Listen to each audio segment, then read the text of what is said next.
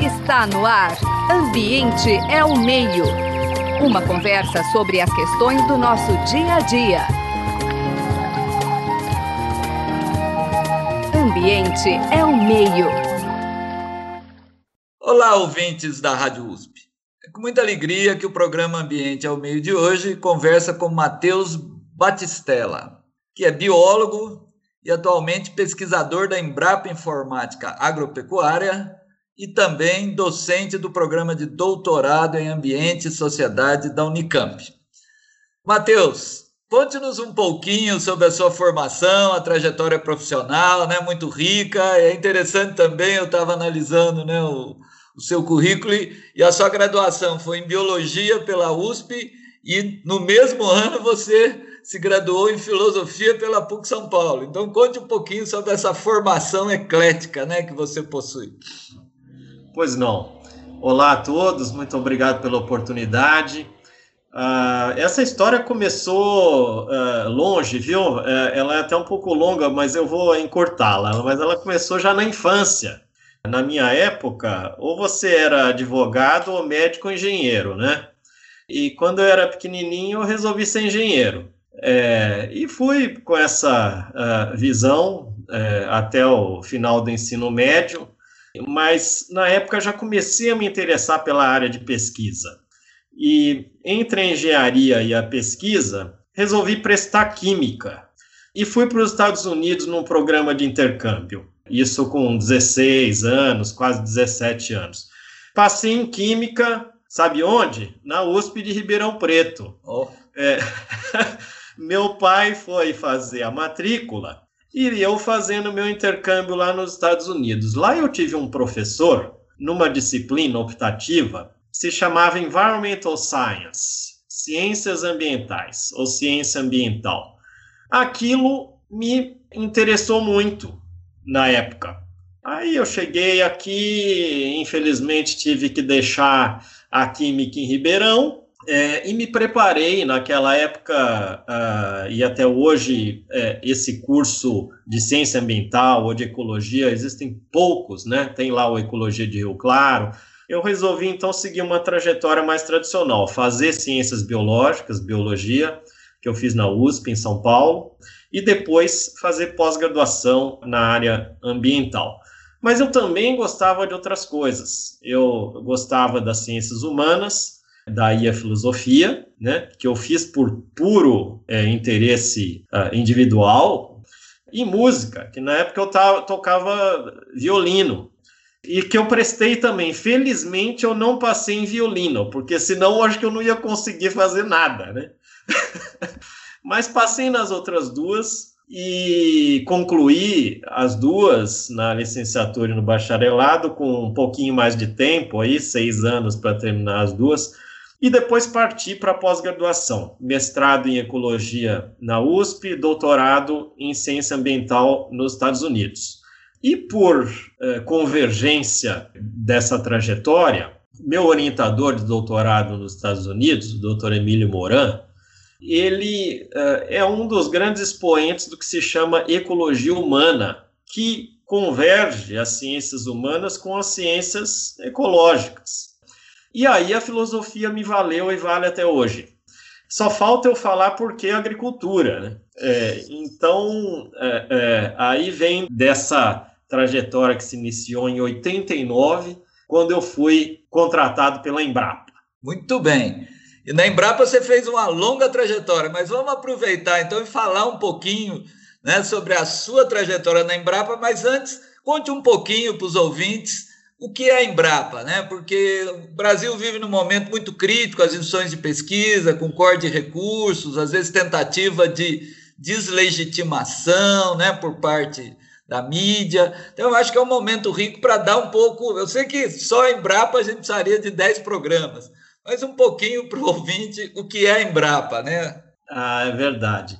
A Embrapa é, é a empresa brasileira de pesquisa agropecuária ela é vinculada ao Ministério da Agricultura, é uma empresa pública de direito privado e ela uh, tem mais de 40 centros de pesquisa uh, espalhados por todo o Brasil, mais de 9 mil funcionários, cerca de 2.300 pesquisadores, e sua ampla maioria com doutorado, e vários com PhD no exterior. Então, esses centros de pesquisa, eles, eles atuam nas mais diversas áreas da pesquisa agropecuária. São três grandes tipos de centros, né? Os centros que nós chamamos de produtos, aqueles que se dedicam a estudar uma, uma, uma determinada cultura, um determinado produto agropecuário. Então, você tem lá o centro da soja, lá em Londrina, o centro do arroz e feijão em Goiânia, o centro do gado de corte em Mato Grosso do Sul, em Campo Grande, etc. Aí tem os centros ecorregionais, que eles estudam a, a, a questão agropecuária num determinado, numa determinada situação ecorregional. É, por exemplo, o Centro de Pesquisa Agropecuária do Semiárido, o Centro do Cerrado, Centro da Amazônia Oriental, etc. E, por fim, os centros temáticos, que atuam numa determinada uh, área da pesquisa aplicada à pesquisa agropecuária. Um dos exemplos é a Embrapa Informática Agropecuária, onde eu estou atualmente, e que fica alocada dentro da Unicamp e atua em toda essa área do desenvolvimento da tecnologia digital e seu uso na atividade agropecuária. Então, é uma empresa com, com muitas oportunidades, é, com, com múltiplas uh, visões. E em relação às restrições orçamentárias, claro, a Embrapa foi afetada também. Seu orçamento esse ano teve um, um contingenciamento de cerca de 40%, o que é bastante. É, vamos dizer que, é, por outro lado, o fato da Embrapa ser de direito privado, ela é pública, mas de direito privado, nós temos sim uma grande dependência da União, por exemplo, para pagamento de salários e parte da, do financiamento de pesquisas, mas nós também temos flexibilidade para captar e buscar recursos em outras fontes. Por exemplo, em agências de financiamento de pesquisa, como as próprias universidades fazem, né? Aqui em São Paulo temos a nossa FAPESP, por exemplo, e também em, na área privada. A Embrapa pode vender produtos e vender serviços, emite nota fiscal, inclusive, o que é também uma fonte de arrecadação. Isso dá uma certa flexibilidade. Hoje é em torno de 50% para a pesquisa, tirando o salário, lógico, é, mas é em torno de 50% o recurso captado no orçamento da União e captado em outras fontes para os projetos de pesquisa da Embrapa. Bom, falar em pesquisa né, e apoio, né, o tema do nosso programa hoje é um projeto né, que você coordena e também com a presença da socióloga, né, e mais uma vez aí, né, o ecletismo aí, né, a, a transdisciplinaridade, que é a professora da Unicamp, Leila da Costa Ferreira, como diz com apoio FAPESP, o nome do projeto é, é amplo, né, então só ele já vai dar assunto segurança alimentar e uso da terra, o desafio do telecoupling, né? Então, assim, vamos explicar uma coisa por vez, né? Talvez discutir um pouquinho o conceito de segurança alimentar e do uso da terra, depois vamos falar do telecoupling. Pois não. É, essa questão da segurança alimentar é simples e complexa ao mesmo tempo. Simples porque o tema nos remete a, a algo que todos nós humanos uh, temos é, é, interesse uh, ou desinteresse, que é a fome. Então, uh, quando se diz segurança alimentar, muitas vezes se relaciona isso à questão da fome, mas ela é mais do que isso. É, a segurança alimentar ela está relacionada à produção de alimentos, e aí sim é muito mais o nosso foco nesse projeto, a produção, mas também há outras questões que são a disponibilidade, a acessibilidade, a qualidade desses alimentos, que está mais relacionada ao que a gente chama de segurança nutricional, que é parte, então, da segurança alimentar, né? E por que essa complexidade? E, e isso eu estou dizendo, não sou eu que estou inventando, são conceitos da FAO, que é a FAO é a OMS da agricultura, né? Hoje, tá, hoje todo mundo conhece a OMS, certo? Por causa da Covid, a Organização Mundial da Saúde. A FAO é a Organização Mundial da Agricultura e pertence à ONU também e anualmente, sistematicamente, é, edita, entre outras coisas, relatórios sobre a condição da segurança alimentar no mundo. Bom, é sabido hoje Bom, primeiro que uh, a segurança alimentar não é um problema resolvido na humanidade. Com todos os esforços que foram feitos, nacional e internacionalmente, é, ainda cerca de 800 milhões de pessoas no planeta, quase 10% da população, tem problemas de segurança alimentar. É, segundo, esses problemas, eles não são só relacionados à produção mas muitas vezes eles são relacionados ao acesso. E é por isso que em regiões de conflito, então hoje, por exemplo, a Síria, o Iêmen, áreas que estão em, em conflitos há muito tempo, eh, geralmente apresentam problemas em relação à melhoria da segurança alimentar. E ao contrário, em áreas onde existe mais renda e não necessariamente produção, aí o acesso a esse alimento é mais facilitado. É, por fim, cabe aqui uma, uma um, um, detalhe em relação a um outro termo, né? Que em inglês a gente, segurança alimentar é, é food security, né? Mas eles têm um outro termo que é food safety. Food safety está mais relacionado ao que no Brasil, em português, nós chamamos de segurança dos alimentos. Então, é mais relacionado à característica nutricional desses alimentos, à sustentabilidade com a qual ele foi produzida, a sua rastreabilidade, etc. É mais ligado à sua qualidade. E a, a segurança alimentar está muito mais ligada à quantidade e à disponibilidade desses alimentos. Né? É, agora, o telecoupling, uh, esse nome complicado, né? É, esse nome foi cunhado num artigo de, é, de uma revista que se chama Ecology and Society, né, Ecologia e Sociedade, é, em 2013. Um artigo que eu participei sob a liderança de um dos parceiros desse projeto, que é o Dr. Jack Liu, de Michigan, e lá nós delineamos o que seria esse framework, essa metodologia para estudo de problemas complexos como é o caso da segurança alimentar e do uso da terra. Né? Ele nasceu de outros dois termos, esse termo telecoupling, que em português eu não consegui uma tradução melhor do que teleacoplamento até agora, que é um nome feio também, mas pelo menos é, é ao pé da letra.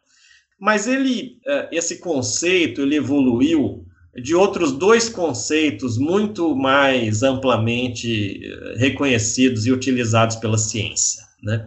O conceito de teleconexão, e, e é comum nós que é muito mais afeito às ciências naturais, então são interações ambientais entre sistemas naturais em grandes distâncias. Por exemplo, o El Ninho, que é aquela variação da temperatura da superfície do Pacífico, que afeta o regime de chuvas aqui no centro-oeste ou no nordeste brasileiro. Ou então, uma nuvem de poeira do Saara que atravessa o Oceano Atlântico e se deposita sobre a floresta amazônica, afetando processos de evapotranspiração, por exemplo.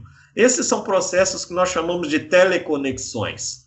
Eles não necessariamente dependem da ação humana. São, em geral, processos naturais, mas que ocorrem em longas distâncias, mostrando essa conexão que existem entre os elementos naturais. O segundo termo é um termo que, eh, esse então, é muito mais amplamente conhecido por todos, é o da globalização. Globalização é a mesma coisa. São é, é, processos que acontecem num determinado local que vão afetar locais distantes por interações socioeconômicas, mas é um termo muito mais afeito às ciências políticas e econômicas, uh, principalmente. O telecoupling é uma mistura dessas duas coisas. São interações socioeconômicas e ambientais entre sistemas humanos e naturais em longas distâncias. Depois nós complicamos um pouco mais a história e criamos um outro termo que é o metacoupling, mas esse eu vou deixar para depois. É por aí, porque nós, o tempo voa aqui, viu? Pois é. Então nós temos aí mais uns oito minutos aí para a gente avançar um pouquinho. Quer dizer, o projeto ele é desde 2015, né? Então acho que talvez agora valesse a pena a gente comentar um pouquinho de resultados, né, do ponto de vista do que ele aponta para as políticas públicas, né, e se der para dar uma pitadinha aí das mudanças climáticas, aí como é que, né, que talvez seja o grande eixo, né, unificador aí do, dos desafios atuais, digamos assim. É, esse projeto ele é financiado uh, pelo Belmont Forum, uh, é um organismo internacional que recebe uh, recurso para suas chamadas de uh, muitas agências de fomento à pesquisa no mundo. No Brasil, é a FAPESP que faz esse papel. Então, no, o, o, esse projeto uh, é um projeto temático da FAPESP aqui no Brasil. Ele tem mais de 20 cientistas eh, do Brasil, dos Estados Unidos, do Reino Unido e da China, num consórcio que nós chamamos de telecoupling. E eu já quero até deixar aqui um, o link para o site do projeto, que é o nepan.unicamp.br barra telecoupling. E lá tem todas as informações sobre o projeto, a equipe, publicações, etc. Nosso interesse com esse projeto foi uh, entender como essas questões de conexão global, uh, sejam por teleconexões naturais, por globalização, afetam o uso da terra em países produtores, exportadores, como o Brasil, ou em países importadores, como a China, né? pegando o exemplo da soja, que é uma grande commodity produzida pelo Brasil, como isso tudo afeta as mudanças de uso da terra na escala local e regional. Então, para tornar simples a questão, é, como a demanda e, e, bom e aí nós tivemos que é, escolher algumas commodities né? Porque não dava para abraçar o mundo. Escolhemos soja e milho que hoje inclusive são produzidas de uma forma muito integrada né? No, no, num sistema de é, duas safras no Brasil. Se planta soja depois imediatamente se planta o milho uh, e o resultado então é de uma intensificação muito grande na agropecuária Agora, como que a demanda da China e dos mercados importadores podem afetar as mudanças de uso da terra no Mato Grosso, por exemplo, que é o nosso campeão de produção de soja e de milho, para não falar de carne, área de pastagem, algodão, etc. Uma potência de produção. Então, nós escolhemos o estado de Mato Grosso, dentro do estado de Mato Grosso, algumas regiões produtoras, e estudamos a mudança de uso da terra ao longo dos últimos anos, para então criar um modelo, uh, uh, que é um modelo híbrido, e que uh, inclui modelagem baseada em agentes, mas também modelos baseados em sistemas dinâmicos, para formular cenários de futuro até 2030 em relação a essas mudanças de uso da terra e a produção dessas commodities, como isso seria afetado. Daí vem a questão das mudanças climáticas. Nós geramos cenários para uma série de variáveis. Por exemplo, para ah, essas questões tarifárias que nós vemos hoje. Nós usamos o tipo de pergunta que é o, o, o what if questions, né, em inglês. Em português seria o famoso e se, né? e se a China começar a tarifar a soja brasileira em 10%. O que, que vai acontecer com o nosso sistema produtivo? Ou e se os países que exportam fertilizantes para o Brasil, por exemplo, potássio, resolvem diminuir essa exportação? A agricultura é, é, é, é totalmente dependente desses insumos, né? E o Brasil ele importa 85% do potássio utilizado na agricultura, para vocês terem uma ideia. Né? Começamos a fazer cenários com essas perguntas, também em relação às mudanças climáticas. Bom, para lógico que isso está publicado em vários artigos, tem lá no site uma série de informações, mas para resumir a história, O resultado que deu mais impacto na produção de soja não foi, por exemplo, o aumento ou, diminu ou diminuição de produtividade, é, não foi, por exemplo, a, essas questões tarifárias, mas foi justamente as mudanças climáticas. Nós utilizamos dois cenários do IPCC, né, aquele painel intergovernamental de mudanças climáticas, um, vamos dizer que é o business as usual, é como se tudo continuasse como nós estamos fazendo hoje, certo? Emitindo a mesma quantidade de carbono que nós emitimos hoje, que não é pouca, é, que é o modelo 4.5, e o outro 8.5, que é o pior deles, o que uh, uh, causaria, por exemplo, um aumento na temperatura média global maior do que 2 graus, que é tido como um limite, um limiar de segurança pelos cientistas em relação a vários processos, inclusive de produção de alimentos. Bom, o resultado, esses cenários nós formulamos para a área plantada e também para a produção. Esse foi o cenário, é, tanto um quanto o outro, onde a curva de produção, a diária não, a diária não mudou muito, mas a curva de produção teve mais variabilidade, foi mais afetada. Então, é, é algo para se prestar atenção, particularmente nas culturas de segunda safra, que já são plantadas mais para o final da estação chuvosa. Então, esperados eventos extremos de seca, que estão se tornando cada vez mais frequentes nesse período do ano, podem afetar a produção da segunda safra, que em geral é milho. Ufa! Muita informação, você é um, é um professor nato, viu, Matheus? Você acha que você deu conta, né? Infelizmente aqui o tempo voa, mas sobrou aí um ou dois minutinhos que eu acho que é importante, porque enquanto isso o Brasil pega fogo, né? O Pantanal, né, que era só água, agora é, é incêndio. Então, assim, eu acho que já fica aqui o convite para uma próxima conversa, né? Inclusive a minha provocação é a diferença entre commodity e alimento, né? Se não é muita commodity e pouco alimento, mas eu sei que isso é pano para manga. Mas assim, é. nesse minuto final, assim, do ponto de vista de política pública, quer dizer, tá, a gente está indo exatamente para o caminho oposto que os estudos apontam, Matheus?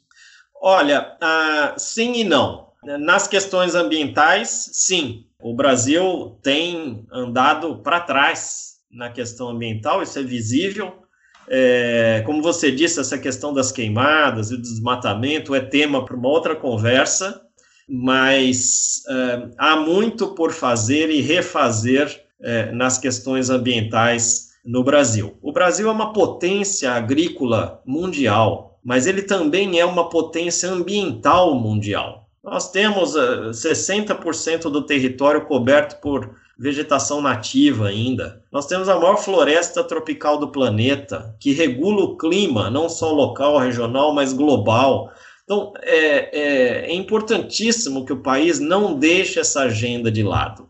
Agora, em relação à produção, a, a, o Brasil vai muito bem, obrigado. O Brasil tem intensificado seus, uh, seus sistemas produtivos, a Embrapa tem o seu papel, eh, nessa história, mas não só a Embrapa, as universidades, o setor privado, é uma potência esse setor que segura a economia brasileira. Agora, em relação a políticas públicas relacionadas a essa questão de mudanças climáticas, especificamente, eu diria que três dicas aí para os formuladores de políticas eh, poderiam ser pensadas. Né? Uma é o melhoramento preventivo, eh, que é para resistência seca. Então, desenvolvimento de variedades, por exemplo, de milho, que sejam mais resistentes a essa seca que vai ocorrer, esses eventos mais frequentes de seca.